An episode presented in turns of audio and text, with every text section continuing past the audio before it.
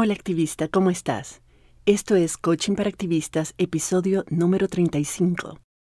Y hoy vamos a explorar la diferencia entre querer creer en algo y estar tan convencida que sucederá que lo das por hecho.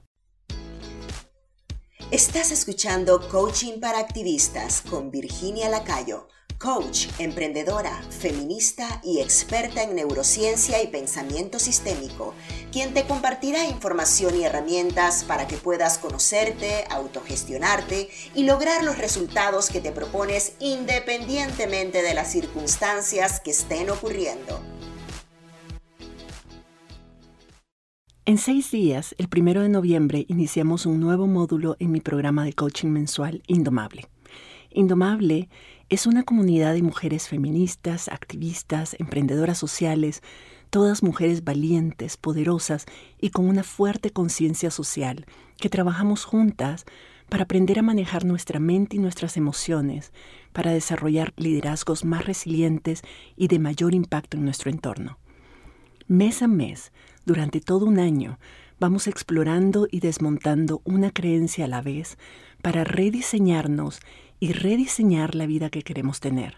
En noviembre vamos a estar trabajando en desarrollar la autoconfianza, un tema muy relacionado con lo que vamos a hablar hoy.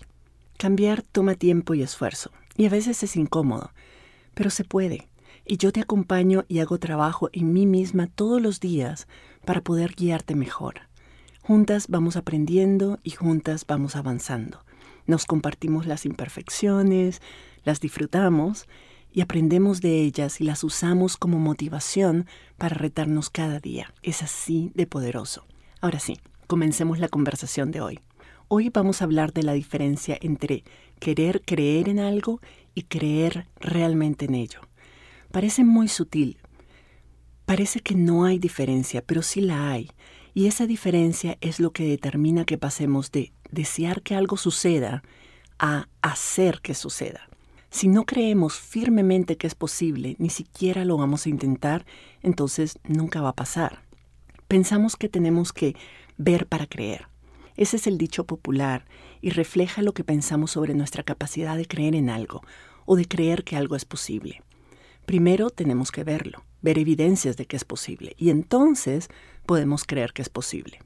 Entonces vamos por la vida con un nivel de escepticismo que no nos deja explorar otras cosas, otras formas de ser y de vivir, no nos deja crear cosas nuevas, hacer cosas que no hemos hecho antes y menos aún lograr metas que nunca nadie ha logrado antes. Tal vez precisamente porque están esperando que alguien más lo haga para poder creer que es posible. Pero tenemos la creencia al revés. Una primero debe creer y luego vamos a poder ver y comprobar que sí era posible. Claro, suena fácil decirlo, yo sé. Yo sé que no es fácil aceptarlo, pero te aseguro que es así. Te voy a contar una historia que me pasó a mí y que me ayudó a entender esta diferencia. Cuando yo tenía 23 años, Amy Bank, una colega de Puntos de Encuentro, la ONG en la que yo trabajaba en aquel entonces, y yo estábamos sentadas en la terraza de mi casa tomando margaritas y comentando sobre la increíble influencia de las telenovelas brasileñas y colombianas en Nicaragua. Nos parecía fascinante ver cómo la gente se identificaba con los y las personajes, les hablaba, les odiaba, les amaban y hasta imitaban su comportamiento. Así que entre una margarita y otra se nos ocurrió la brillante idea de hacer una telenovela nacional para poder incidir en la opinión pública sobre varios temas que teníamos sobre justicia social. Sí, así como lo hizo. Brillante las muchachas. Ocurrentes. El detalle es que en aquel entonces las dos trabajábamos en una ONG. Ni la organización, ni ninguna de nosotras tenía la más mínima idea de cómo íbamos a hacer eso. Nunca lo habíamos hecho antes y en Nicaragua tampoco había mucha experiencia haciendo ficción para televisión, por lo menos no con la magnitud que lo estábamos pensando. Y eso no es todo. En Nicaragua no había una verdadera industria de televisión. No había una industria de publicidad que nos ayudara a costear esa producción. No habían escritores de guiones para ficción, ni estudio de grabaciones, ni escuela de actrices y actores de televisión. Estábamos en cero. Todo parecía ir en contra. Las personas a las que les comentábamos la idea les parecía, por supuesto, imposible, absurda, descabellada, bueno, te imaginarás. Pero nosotras creíamos firmemente que podíamos hacerlo, entonces lo hicimos. ¿Teníamos prueba de que iba a ser posible? No. ¿Teníamos la experiencia, los recursos y el talento necesario? No. Pero teníamos la firme convicción de que el nivel de compromiso de la organización y el apoyo y la confianza de los grupos de base con los que trabajábamos nos iba a permitir intentarlo e intentarlo e intentarlo hasta encontrar la forma. No sabíamos cómo lo íbamos a hacer, pero no dudamos ni un segundo de que fuera posible. Nuestra confianza en la capacidad de puntos de encuentro de producir la primera telenovela social de Centroamérica y además tener un impacto sin precedentes era tan sólida que logramos contagiar a personas claves en México y en Hollywood para que nos apoyaran y luego logramos ganarnos la confianza de los primeros donantes que financiaron el proyecto. Sexto sentido, la telenovela social de Puntos de Encuentro, tuvo un impacto sin precedentes en Nicaragua y ha sido un éxito internacional se ha transmitido en varios países de América Latina y Estados Unidos, ha sido subtitulada en varios idiomas y es usada como estudio de caso por universidades que enseñan comunicación para el cambio social en varias partes del mundo. Así que podemos decir de que sí fue un éxito. Dicen que para lograr algo realmente importante se requiere 98% de pasión y 2% de información. Esta experiencia me enseñó que la fórmula es un poco distinta yo creo que se requiere 50% de convicción y confianza, 48% de pasión y 2% de información. ¿Cuál es la moraleja de esta historia?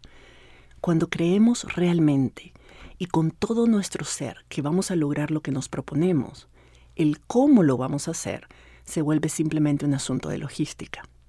Esa es la diferencia entre querer que algo suceda e incluso querer creer que podemos lograrlo y estar tan convencidas de ello que podemos darlo por hecho.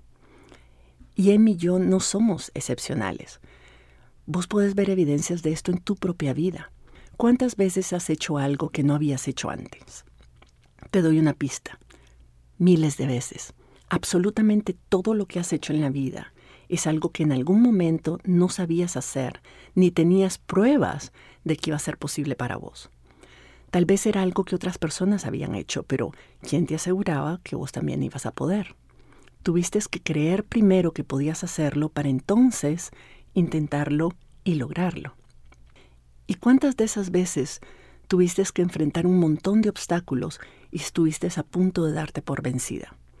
Tuviste que creer que realmente podías y que esos eran solo obstáculos en el camino y que los podías superar. Si no hubiera sido así, te hubieras dado por vencida y no estarías hoy contando el cuento, ¿verdad? Paradójicamente, las cosas que más nos cuesta creer que podemos lograr son aquellas que más nos importan. Fundar una organización, lanzar un proyecto ambicioso, sacar una carrera, criar a un hijo o una hija, mudarnos de país, liderar un grupo, estabilizarte financieramente, hacer tu casita. Todo eso parece imposible en algún momento. Pero si lo lograste es porque a pesar de todo estabas convencida de que lo ibas a hacer. ¿Y por qué no entonces el resto de cosas? ¿Qué te hace pensar que unas cosas sí son posibles y otras no? Todas las hiciste por primera vez en algún momento. ¿Por qué no hacer otras cosas por primera vez? En mi programa de coaching mensual Indomable trabajamos muchísimo en esto. Nos ponemos metas que pensamos que son difíciles o imposibles de lograr y trabajamos en nuestras creencias limitantes hasta que las logramos. Pero el proceso es siempre el mismo para todas. Todas tenemos el mismo patrón de pensamiento. Primero pensamos que no podemos. Después queremos creer que sí podemos. Entonces nos repetimos a nosotras mismas que sí podemos, así una y otra vez que sí lo vamos a lograr, que otras pudieron, entonces yo también. Queremos convencernos de que es posible porque en el fondo todavía no lo creemos. El riesgo está en creer que si creemos solo porque lo repetimos, no los vamos, nos vamos a convencer. Pero ojo, hay una gran diferencia, como te decía, entre querer creer en algo y creerlo realmente. Entonces, ¿Cómo puedes saber si crees realmente en algo o si solo estás queriendo creer que es verdad? Por la emoción que te crea cuando pensas en eso. Si no crees realmente que algo es verdad, por ejemplo, que vas a conseguir un trabajo estable, la emoción que sentís cuando pensás, pronto voy a conseguir un trabajo estable, es de ansiedad o de incertidumbre. A lo sumo es de esperanza. ¿Lo sentís? La esperanza es una emoción bien jodida porque parece positiva, pero en el fondo no lo es. Por lo menos no es una emoción útil cuando estamos queriendo lograr una meta. Porque cuando sentimos esperanza, en el fondo lo que estamos creyendo es que no depende de nosotras, sino de alguien más, o de Dios, o del universo. Y entonces no hay mucho que podamos hacer más que rezar. Y rezando no se logran las cosas. Entonces, si pensamos en una meta y lo que sentimos es esperanza de que se cumpla, no estamos realmente creyendo de que lo podemos lograr. No estamos creyendo que depende de nosotras alcanzarlo, o no estamos creyendo que somos perfectamente capaces de hacerlo, aunque ahorita no sepamos cómo. Pero te voy a poner otro ejemplo. Si tu mamá, y ojalá no suceda, ¿verdad? Pero si tu mamá se enfermara de COVID y vos sos la única que la puede apoyar mientras se recupera, vos no te vas a quedar con la esperanza de poderla ayudar. Vos decidís que la vas a ayudar y punto. No es negociable. ¿Que vas a tener que ver cómo resolver con tu trabajo? Pues sí, ya verás cómo. ¿Que no sabes cómo te vas a movilizar a su casa? Pues buscas un RAI, lo que sea. ¿Que no sabes de dónde vas a sacar plata para, para poderle comprar medicinas o apoyarla? Resolves, sacas un préstamo, ves lo que haces. El punto es que está claro para vos de que, de que se hace, se hace. Lo das por hecho y le decís a tu mamá que te espere porque vos vas a llegar. ¿Ves la diferencia? No es que tenés todo súper arreglado. No es que sabes desde ya cómo vas a resolver. No es que puedes predecir todos los obstáculos que se te van a presentar o las dificultades, nada de eso. Pero estás convencida de que de alguna forma vas a resolver y lo vas a hacer. No es negociable. Esa es la diferencia entre querer creer algo y tener la esperanza de que lo vas a lograr y tener la certeza de que vas a hacer algo. En el primer caso sentís ansiedad o sentís esperanza, como te decía, pero en el segundo caso sentís certeza, sentís convicción y determinación. Esas son las emociones que te muestran que sí estás creyendo en algo realmente, no solo deseando creerlo. Y eso se aplica a todas las cosas que nos proponemos. Podemos desear que sucedan y decirnos que vamos a hacer todo lo posible porque así sea, o podemos decidir que lo vamos a hacer y hacer lo que sea necesario para que así sea.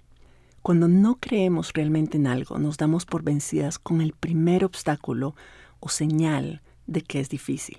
En el fondo, no creíamos que era posible. Entonces interpretamos esa dificultad como una señal de que no se podía. Pero cuando estás determinada en lograr algo y crees que puedes hacerlo, las dificultades son simplemente gajes del oficio. Ya sabías que no iba a ser fácil, pero también sabes qué es lo que hay que hacer para, para lograrlo. Es simplemente buscar otro camino y punto. Podemos no saber cómo hacer las cosas y al mismo tiempo estar convencidas de que lo vamos a lograr. Un ejemplo que me gusta mucho dar cuando hablo de este tema es la forma en que los niños y las niñas aprenden a caminar no nacen sabiendo cómo hacerlo. Se equivocan miles de veces, se caen todo el tiempo, se tienen que ir agarrando de las sillas y de las mesas. Pero en ningún momento a nosotras se nos ocurre decirle, no, mi amor, está claro que soy caminar no es para vos. Si pudieras hacerlo, ya lo hubieras hecho. No se nos ocurre. Tenemos la certeza de que va a caminar.